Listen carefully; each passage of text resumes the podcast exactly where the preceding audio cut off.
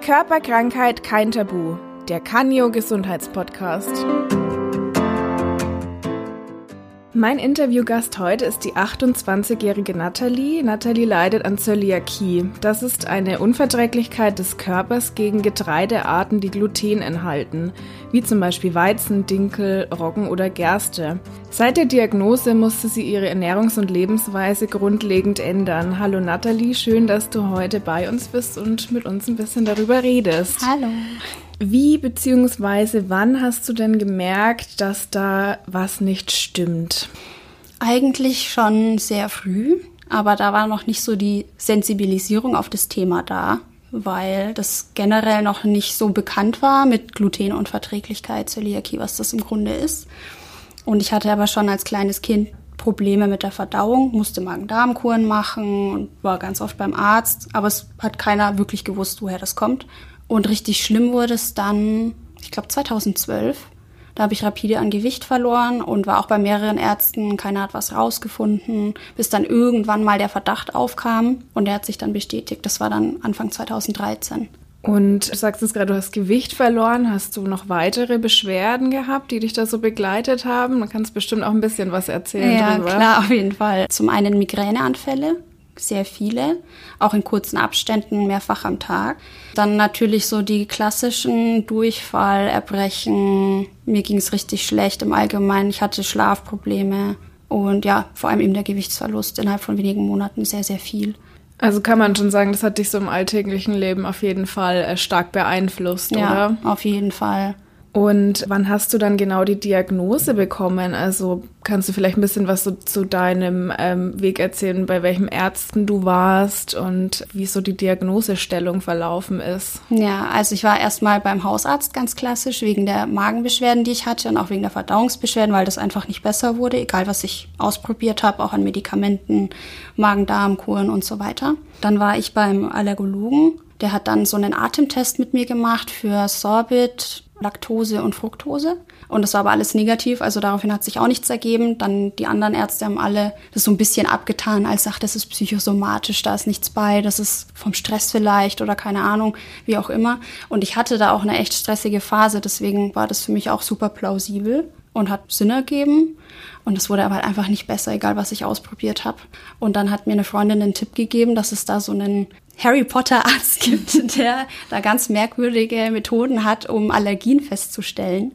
Und dann war ich bei dem und der hat dann schon gesagt, hm, naja, Gluten sieht irgendwie nicht so gut aus. Wir machen da mal ein Blutbild. Und dann, ja, hat er halt so einen Test gemacht mit mir, so ein großes Blutbild und hat gemeint, okay, da sind Antigliadinkörper bei dir im, im Blut, also diese Gliadin-Antikörper und das spricht dafür, dass du Gluten nicht verträgst. War das, also weil du sagst, es war ein Harry Potter Arzt, war das ein Allgemeinmediziner oder war der schon eher auf alternativ heilkundliche Richtung unterwegs, sage ich jetzt mal? Beides. Also der hatte Schulmedizin, der war auch Internist aber ist halt über die Schulmedizin noch hinaus und hat dann da noch mit Hand auflegen und dann ganz verschiedene Proben und Handdrücken und ganz abgefahrene Sachen. Und ich habe dem am Anfang auch überhaupt nicht getraut, bis er dann eben meinte, naja, dann machen wir halt mal ein Blutbild und gucken nach, was da los ist. Und da war ich dann schon ein bisschen baff, weil sich das bestätigt hat, was er ja da eigentlich vermutet hat. Es wurden ja jetzt viele ähm, Sachen bei dir ausgeschlossen, so in der Diagnosefindung oder bei der Diagnose. War dir vorher Glutenunverträglichkeit oder Zöliakie, war dir das ein Begriff? Mhm, meine Grundschulfreundin hatte das auch. Aber da habe ich jetzt mit dem Wort Zöliakie, das, keine Ahnung, habe ich nichts mit verbunden. Ich wusste halt, naja, die darf halt kein Mehl essen. Die kann halt nicht von meinem Pausenbrot abbeißen oder wenn sie zu mir kommt, dann kann sie halt nicht mitessen. Hat immer ihr eigenes Essen dabei. Aber das ist über die Jahre so in den Hintergrund gerückt und so war so verschwommen, dass ich das irgendwie gar nicht mehr so auf dem Schirm hatte. Also es hört sich jetzt so ein bisschen an, dass du schon immer Beschwerden hattest, auch so als Kind schon, und das hat sich dann so ein bisschen hochgeschaukelt, so diese ganze Unverträglichkeit, aber du wusstest nicht, was es ist. Ja, genau. Und wie war jetzt so deine, waren deine Gedanken, als du die Diagnose bekommen hast? Na, zum einen, also es war sehr zwiegespalten. Einerseits super erleichtert, weil ich endlich wusste, was los ist und wie ich das Ganze quasi bekämpfen kann oder was ich dafür machen kann, damit es mir nicht mehr so schlecht geht. Auf der anderen Seite fand ich super unfair, weil auf einmal so viel weggefallen ist und ich esse wahnsinnig gern und koche auch gern. Und das Erste, was man sieht, ist diese ewig lange Liste mit, das geht nicht mehr und spontan da essen gehen geht nicht mehr und da mal ein Bier trinken geht nicht mehr. Und ja, das war dann schon eher so dieses Einschränkungsding. Ja, gerade es soll ja Leute geben, die kein Brot mögen oder keine Nudeln mögen. Unverständlich. Unverständlich. Ähm, aber wie du es jetzt so beschreibst, ist es dann schon so im ersten Moment gewesen, erstmal, oh Gott, das kann ich alles gar nicht mehr essen mhm. oder ich muss auf wahnsinnig viel verzichten jetzt. Mhm. Ja, super frustrierend und wie gesagt, man hat halt so diese Verbotenliste vor Augen, das geht nicht mehr und alle anderen dürfen das und ich nicht. Und beim Einkaufen muss ich erstmal alle Packungen umdrehen und lesen, darf ich das jetzt noch essen oder nicht. Ja, das ist schon am Anfang sehr frustrierend. Und wie sah denn jetzt dann vom Arzt aus so der konkrete ähm, Behandlungsplan? Ja, so richtig Behandlungsplan gab es da jetzt nicht. Also ich hatte dann erstmal eben dieses Blutbild und wurde damit dann zum Gastrologen geschickt. Und der hat dann eine Darmspiegelung gemacht, dass ich das wirklich schwarz auf weiß habe. Ich habe Zöliakie und dann weitergemacht werden kann, weil bis dato war das ja erstmal nur eine Glutenintoleranz. Das ist jetzt erstmal nicht weiter schlimm, dann verzichtet man da halt eine Zeit lang drauf und dann irgendwann pendelt sich das halt wieder ein. Und dann hatte ich aber da den Befund und wusste, okay, mein Leben lang kein Gluten mehr, Mist. und dann, naja, dann war ich bei der Ernährungsberatung und die hat mir dann auch nochmal erklärt, was ich essen darf und was nicht, was jetzt unter die glutenhaltigen Getreide fällt, wo ich besonders aufpassen muss, auch mit Kontamination und so weiter und dass meine Eltern dann in der Küche halt aufpassen müssen, dass unsere Messer nicht alle zusammen liegen oder die Brote getrennt gebunkert werden und ich meinen eigenen Toaster bekomme und lauter solche Sachen. Also die Anleitung war schon groß am Anfang. Ja, aber mehr kann man eigentlich nicht machen bei Zöliakie, einfach auf Gluten verzichten. Also, es gibt keine, keine andere Möglichkeit. Ähm, es gibt ja bei Laktoseintoleranz zum Beispiel, gibt es ja mittlerweile auch Präparate mhm. und Pulver oder so Tabletten, die man halt nehmen kann, dass man dann Laktose wieder verträgt ähm, mhm. für, das, für das eine Essen. Aber das gibt's bei Gluten nicht, ist ausgeschlossen. Nicht. Also es wird noch dran gearbeitet aktuell. Es wurde auch angeblich schon was entwickelt, aber es ist halt noch nicht erwerblich und da ist mit den Nebenwirkungen momentan noch ganz heikel. Deswegen mal gucken, was die Zukunft bringt. Vielleicht ist es ja irgendwann therapierbar. Mhm. Sagst jetzt, du warst bei der Ernährungsberatung mhm. und ähm, die hat dir dann quasi so in den ersten Schritten geholfen, auf was muss ich denn jetzt alles achten? Kannst du vielleicht so ein bisschen erzählen, auf was du beim Einkaufen dich am meisten, wie du dich da umstellen musstest, auf was du da am meisten achtest?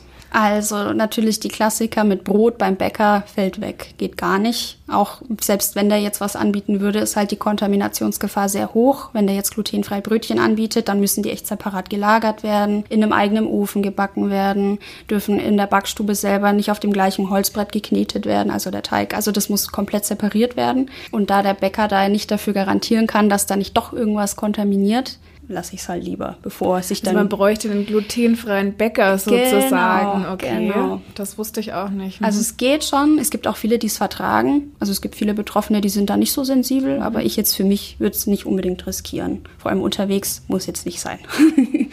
Und ansonsten im Supermarkt gibt es dann eigene Regale oft für glutenfreie Produkte. Da sind dann Nudeln und Soßen und Gebäck und Süßigkeiten und da ist dann alles so ein bisschen gehortet. Aber das ist halt so das große Grundding, auf das man achten muss. Alles, was mit Mehl und Getreide zu tun hat, ist tabu. Und ähm, kaufst du da noch manchmal solche alternativen glutenfreien Produkte oder sagst du, okay, dann lasse ich es wirklich ganz sein? Nee, ich probiere das immer mal wieder aus. Also je nach. Das Angebot ist ja schon recht groß. Ja, es wird auch immer mehr und ich bin auch super neugierig, wenn es dann irgendwas Neues gibt, warum nicht ausprobieren? Ich merke ja, geht's mir gut oder geht's mir schlecht. Wenn ich merke, hm, es ist mir jetzt doch zu riskant, weil ich im Urlaub bin oder weil ich länger unterwegs bin, dann lasse ich es lieber. Also ich muss am Festival, wenn ich jetzt drei Tage auf einem Festival bin, da jetzt nicht rumexperimentieren. Könnte unangenehm werden für alle. Das kann ich mir vorstellen, ja. Lasse ich das dann lieber. Aber warum nicht ausprobieren? Mein Körper reagiert ja, ich sehe, ob es mir gut tut oder nicht. Also man wird wahrscheinlich generell etwas experimentierfreudiger, mhm. was äh, Lebensmittel angeht ähm, oder neue Lebensmittel in, in Anführungszeichen. Ja, auf jeden Fall. Da hat sich richtig viel getan bei mir. Ganz viele neue Sachen. Und nochmal auf die äh, alternativen glutenfreien Gebäckstücke oder mhm. alternativen glutenfreien Sachen zurückzukommen. Stimmt es, dass die in der Regel so ein bisschen teurer sind mhm. als die? Also dass man da schon eher merkt, da schlagen sie jetzt nochmal mit dem Preis richtig mhm. zu? Auf jeden Fall. Also man muss tiefer in die Tasche greifen. Das stimmt auf jeden Fall. Es gibt ja im Discounter mittlerweile auch schon Alternativen, die sind dann preisgünstiger oder im Drogeriemarkt findet man mittlerweile auch ganz viele Produkte, aber du zahlst trotzdem im Schnitt das Doppelte. Oder wenn du vier Brötchen kaufst, dann vier Euro. Also ein Euro pro mhm. Brötchen mindestens. Das ist, und dann sind es natürlich nur so kleine Süße zum Aufbacken. Also keine frischen vom Bäcker, sondern halt aufgebacken. Ja, das ist, das tut schon ein bisschen weh. Aber was willst du machen? Du kannst dich ja nicht wehren. Ja. Auch so selber backen vielleicht. Ja, stimmt. Aber das ist dann wahrscheinlich auch wieder ein bisschen aufwendiger, oder? Für eine Person auf jeden Fall. Also wenn ich mir, ich mache das schon ganz gern. Ich backe mhm. mir auch oft selber Brot. Nudeln mache ich mir jetzt keine selber, aber das ist wäre zu viel Aufwand. Aber ein Brot backe ich mir schon ab und zu selber, dann muss ich es aber einfrieren, weil ich kann nicht innerhalb von drei Tagen ein ganzes ein Brot für Brot dich essen. allein. Ja. ja, genau. Okay, und wie lange hat es denn nach der Umstellung gedauert, dass so deine Symptome, die du vorhin beschrieben hast, bis die verschwunden sind? Ich glaube, das ging relativ schnell. Das Hauptproblem war die Kopfsache, dieses, oh Gott, ich darf das jetzt nicht mehr essen. Und das war schon, ich war echt so frustriert und teilweise auch so ein bisschen beleidigt, ich, warum ich, wieso? Die anderen können alle essen, was sie wollen. Die treffen sich jetzt in dem Restaurant und gehen was essen. Ich kann nicht mit oder nur so einen blöden Salat essen, habe da gar keinen Bock drauf. Also das war eher das Hauptproblem.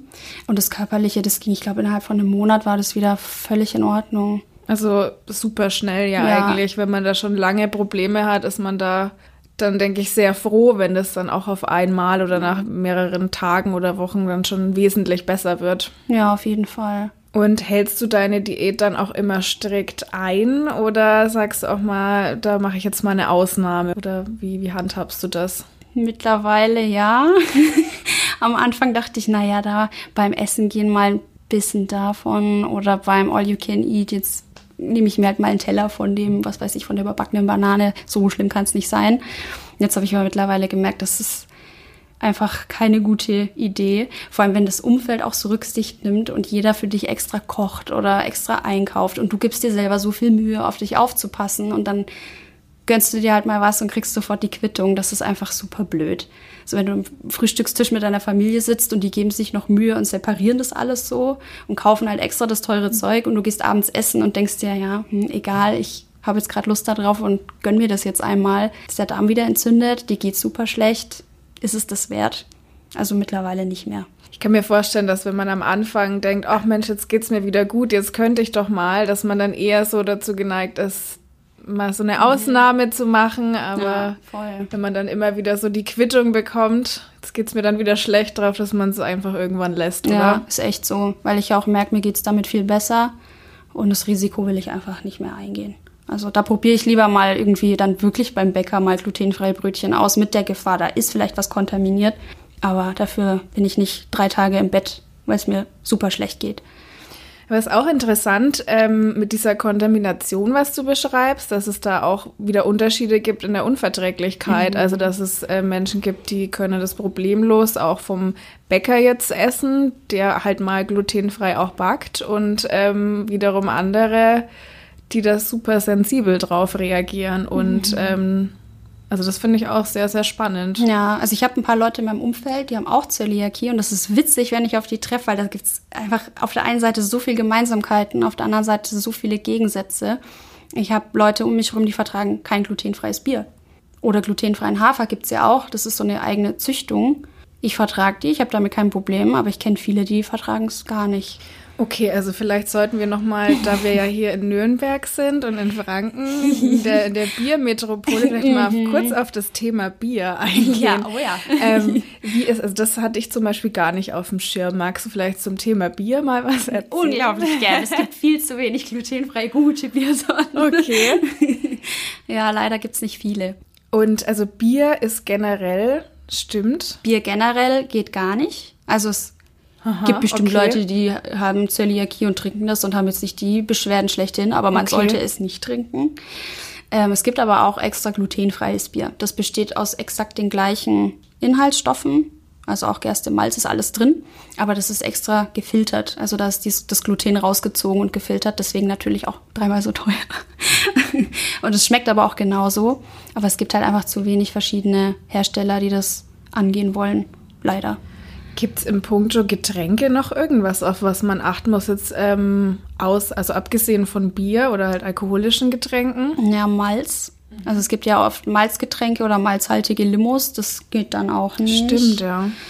Da muss man drauf aufpassen. Oder was jetzt auch gerade in ist, ist Weizengras. Das trinken ja auch ganz viele, weil es so gesund sein soll. Ah, okay. Wobei also, ich gar nicht weiß, ob Weizengras wirklich glutenhaltig ist, aber ich würde es jetzt nicht trinken. Also allein ich lese Weizen, lieber nicht. da gehen schon die Alarmglocken dann an wahrscheinlich. Okay. Ja, spannend. Also Getränke hat man ja so gar nicht auf dem Schirm. Also man denkt halt sofort an Brot und Nudeln und Gebäck. Aber Bier ist natürlich, das ist natürlich auch. Mhm. Okay. Oder Süßigkeiten ist auch ganz heikel. Da ist oft irgendwie noch Weizenstärke mit drinnen oder bei vegetarischen Ersatzprodukten ist oft Seitan drinnen.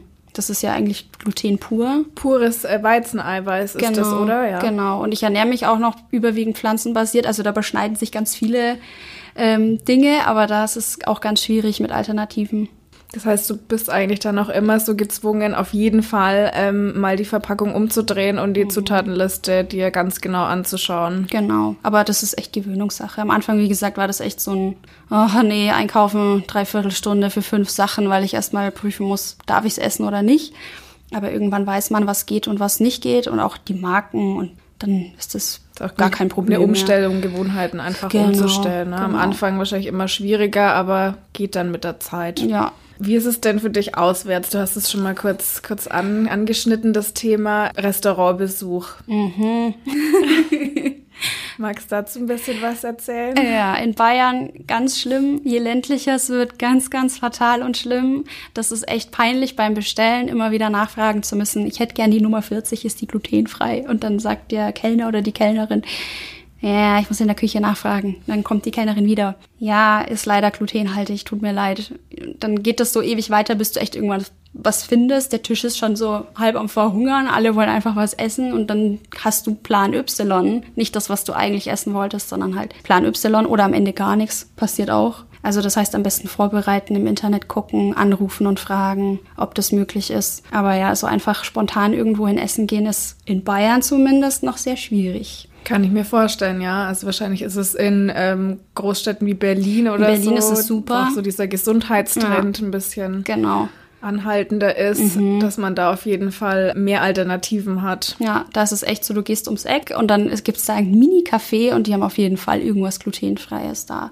Das ist halt hier leider noch nicht so. Das ist wahrscheinlich aber auch die Gefahr, dass du ja nie hundertprozentig weißt, also mhm. also jetzt so im, äh, was du erzählt hast mit Kontamination, ob, ob das alles auch dann wirklich hundertprozentig glutenfrei ist oder so richtig sicher kann man sich ja da auch nicht sein, nee, oder? kann man nie. Also das muss jeder für sich entscheiden, der betroffen ist, ob er das Risiko eingehen will oder nicht. Aber ich denke, das ist so ein bisschen Lebensqualität, die will ich mir dann auch nicht nehmen lassen und dann probiere ich es halt einfach aus. Außer ich fühle mich wirklich super unsicher und sehe schon, das liegt alles so auf einem Haufen, so dicht an dicht nebeneinander in der Vitrine oder in der Auslage, dann vielleicht eher nicht. Aber wenn ich sehe, okay, das liegt wirklich fernab und die achten da drauf und auch beim Besteck, dass das komplett neu ausgetauscht wird, dann warum nicht? Du hattest ja schon äh, gesagt, dass es viel Vorbereitung und viel Recherche braucht, wenn du ähm, kochst oder in ein Restaurant gehst. Jetzt würde es mich mal interessieren, wie ist es denn im Urlaub, wenn du in Urlaub fährst? relativ ähnlich. Also auch da musst du vorher natürlich erstmal gucken, wenn du in ein Hotel gehen möchtest beispielsweise. Kommt natürlich immer darauf an, wohin du reisen willst. Die können da eigentlich aber Auskunft geben. Also in der Regel haben die im Hotel ja Sterneköche oder gut ausgebildete Köche und die sollten dann eigentlich schon Bescheid wissen, wenn du anrufst und sagst, ich möchte ein glutenfreies Frühstück, dass die sich dann dementsprechend vorbereiten und die Sachen dann auch einfach bestellen, dass die dann für dich da sind. Das hat bisher ja auch eigentlich ganz gut geklappt bei mir. Oder du machst einen auf Selbstversorger, wenn du per Airbnb zum Beispiel unterwegs bist. Dann solltest du allerdings überprüfen, ob es da in der Nähe Supermärkte gibt, die da dementsprechend dann ausgestattet sind. Und ja, ansonsten hängt es natürlich vom Land ab. Das kann ich mir vorstellen, ja. Wo man halt hinreist. Es gibt bestimmt Reiseziele, die sind da super drauf spezialisiert oder vorbereitet und dann Skandinavien zum Skandinavien Beispiel. zum Beispiel, okay. genau. Also ich war vor zwei Jahren in Norwegen, habe da so einen Rundumtrip gemacht und habe festgestellt, dass es da gar kein Problem ist, essen zu gehen, weil jedes Restaurant immer glutenfreie Alternativen anbietet. Und das Schöne ist, dass man da eben nicht so dieses, dieses unangenehme Extrawürstchen ist, das nachfragen muss, sondern man kann ganz normal von der Karte bestellen, weil das einfach deklariert ist als glutenfrei. Und dann wissen die Bescheid und dann kriegst du dein Essen, als wäre nie was gewesen. Und das ist natürlich schon cool. Das ist, denke ich, auch ein ganz guter Reisetipp, ne? Also auf jeden Fall. Skandinavien schon mal äh, vormerken für Betroffene, auf jeden Fall. Okay, jetzt hatten wir über Lebensmittel, glutenhaltige Lebensmittel gesprochen, über Getränke. Mhm. Wie sieht's denn ähm, zum Beispiel mit Medikamenten und Pflegeprodukten aus? Ein das ist Punkt. ja auch noch so ein Punkt. Ja, das ist auch heikel, weil da denkt man eigentlich auch nicht wirklich dran. Aber es gibt mittlerweile viele Shampoos und Gesichtspflege, die mit Weizenkeimöl ähm, oder irgendwas anderem glutenhaltigen versehen ist. Und dann sollte man da auch darauf achten, dass das möglichst nicht drinnen ist. Und ich habe jetzt auch schon oft gelesen, dass es in Lippenstiften oft drin ist. Da ist die Gefahr natürlich höher, weil es direkt am Mund ist. Das heißt, es kann eher aufgenommen werden. Bei Zahnpasta habe ich es jetzt persönlich noch nie erlebt. Also ich kenne keine Zahnpasta, die irgendwas glutenhaltiges enthält. Aber ja, man sollte schon drauf achten. Und bei Medikamenten natürlich auch, rein pflanzlich vor allem, welche Bestandteile da drin sind. Aber normalerweise, also mein Hausarzt weiß, dass ich Zöliakie habe und wenn er mir was verschreibt, dann spreche ich es auch nochmal an. Ich habe Zöliakie, ich vertrage kein Gluten, ist das okay? Und dann genau, dann weißt du auch Bescheid. Und wie reagiert denn dein Umfeld, wenn du jetzt neue Leute kennenlernst und du sagst ich habe Zöliakie? Wie reagieren denn da die meisten? Das ist auch so halb halb. Es kommt immer so ein bisschen auf die Generation an und woher die Leute kommen. Wenn die jetzt aus dem tiefsten Bayern kommen und ein bisschen älter sind, dann heißt es, was ist denn das für eine neumodische Krankheit? Was ist das für ein Schmarrn? Wer hat sich das ausgedacht? Wenn es jetzt jemand in meinem Alter ist, dann ist es meistens, ah ja, ich kenne auch jemanden, der das hat oder ja, muss ja voll schlimm sein, du kannst ja fast nichts mehr essen. Aber im Schnitt würde ich sagen, sind alle super neugierig und sehr interessiert und super offen für das Thema. Also ich hatte echt Glück, dass da bisher keiner dabei war, der gesagt hat, hast du dir nur ausgedacht oder es ist schon so manchmal das Thema, dass man sich da vielleicht nicht so ganz ernst genommen fühlt, so mhm. im Zeitalter der Unverträglichkeiten, ja. sage ich jetzt mal. Es gibt ja viele Ernährungstrends auch, da kommen wir gleich nochmal mhm. dazu, ähm, aber ja auch viele Unverträglichkeiten, die ja vielleicht nicht so ganz ernst genommen werden, auch im ersten Moment, wenn man sagt, ich habe das und das. Mhm. Ja, das, also teilweise ist es dann eben doch so, dass manche dann so ein bisschen schmunzelnd reagieren und sagen, ah ja, das ist ja gerade so ein Hype aus Amerika, glutenfree und kriegst du dieses milde Lächeln.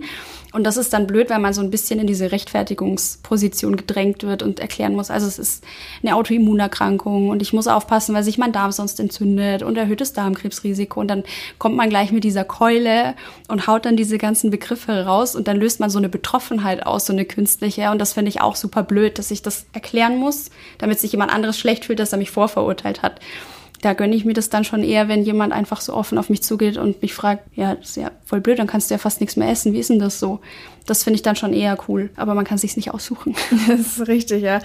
Du bist ja gerade schon auf diesen Trend glutenfree, glutenfrei gekommen. Also denkst du, dass das, ähm, dass dieser Trend auch dazu beigetragen hat, dass man, wenn man sowas wirklich als Krankheit oder Autoimmunerkrankung hat, nicht mehr ernst genommen wird und du dich dann erklären musst? Teilweise. Ich glaube, dass das aber teilweise so ein gesellschaftliches Problem ist, weil es ja mit veganer, vegetarischer Ernährung oder alles, was mit dem Thema Ernährung zu tun hat, das ist ja gerade so ein, so ein Ding irgendwie, eat clean, eat healthy, das ist ja gerade einfach so ein Bewegungsding und irgendwie auch eine Szene mittlerweile. Und ich glaube, dass das da einfach schnell mit reinfällt. Wobei ich sagen würde, den Trend insgesamt finde ich nicht schlecht, weil es den Markt dadurch geöffnet hat. Also die Nachfrage ist einfach viel höher und dadurch gibt es viel mehr Produkte und die Leute kennen sich mit dem Thema ein bisschen besser aus. Also es ist kein neuer Begriff, wenn ich sage, ich vertrage kein Gluten. Ein, zwei, drei Leute von fünf wissen dann, was los ist. Das ist eigentlich schon mal gar nicht so verkehrt. Man muss es positiv sehen. Stimmt, hat auch seine Vorteile, ja. auf jeden Fall. Ja, klar. Also die Produktpalette ist, denke ich, so in den letzten Jahren auf jeden Fall gewachsen, was so glutenfreie Produkte angeht. Aber hat, birgt natürlich auch die Gefahr, dass das halt auch ein riesengroßer Markt ist mhm. auf der anderen Seite, ne? Wäre schon so die Preisgestaltung mhm. bei den Produkten. Was würdest du dir denn in Bezug auf das Thema noch wünschen, so von, vom Umfeld oder von der Gesellschaft?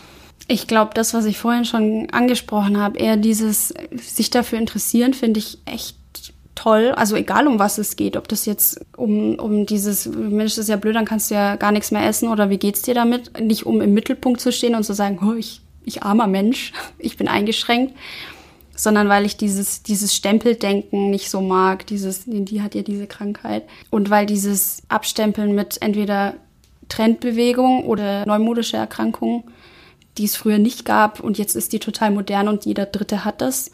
Oder dass es einfach so milde belächelt wird mit, naja, so schlimm kann das ja gar nicht sein, ähm, dass das eher so ein bisschen in den Hintergrund rückt und die Menschen einfach ein bisschen sensibler werden, was das Thema angeht. Du hast ja jetzt schon gesagt, du hast die Ernährungsumstellung vor vielen Jahren schon begonnen. Hättest du also für den Einstieg so Tipps für, für Betroffene, was man so am Anfang vielleicht aus Fehlern, die du gemacht hast, von den anderen lernen könnten? Hast du da ein paar Tipps vielleicht? Ja, auf jeden Fall einen großen.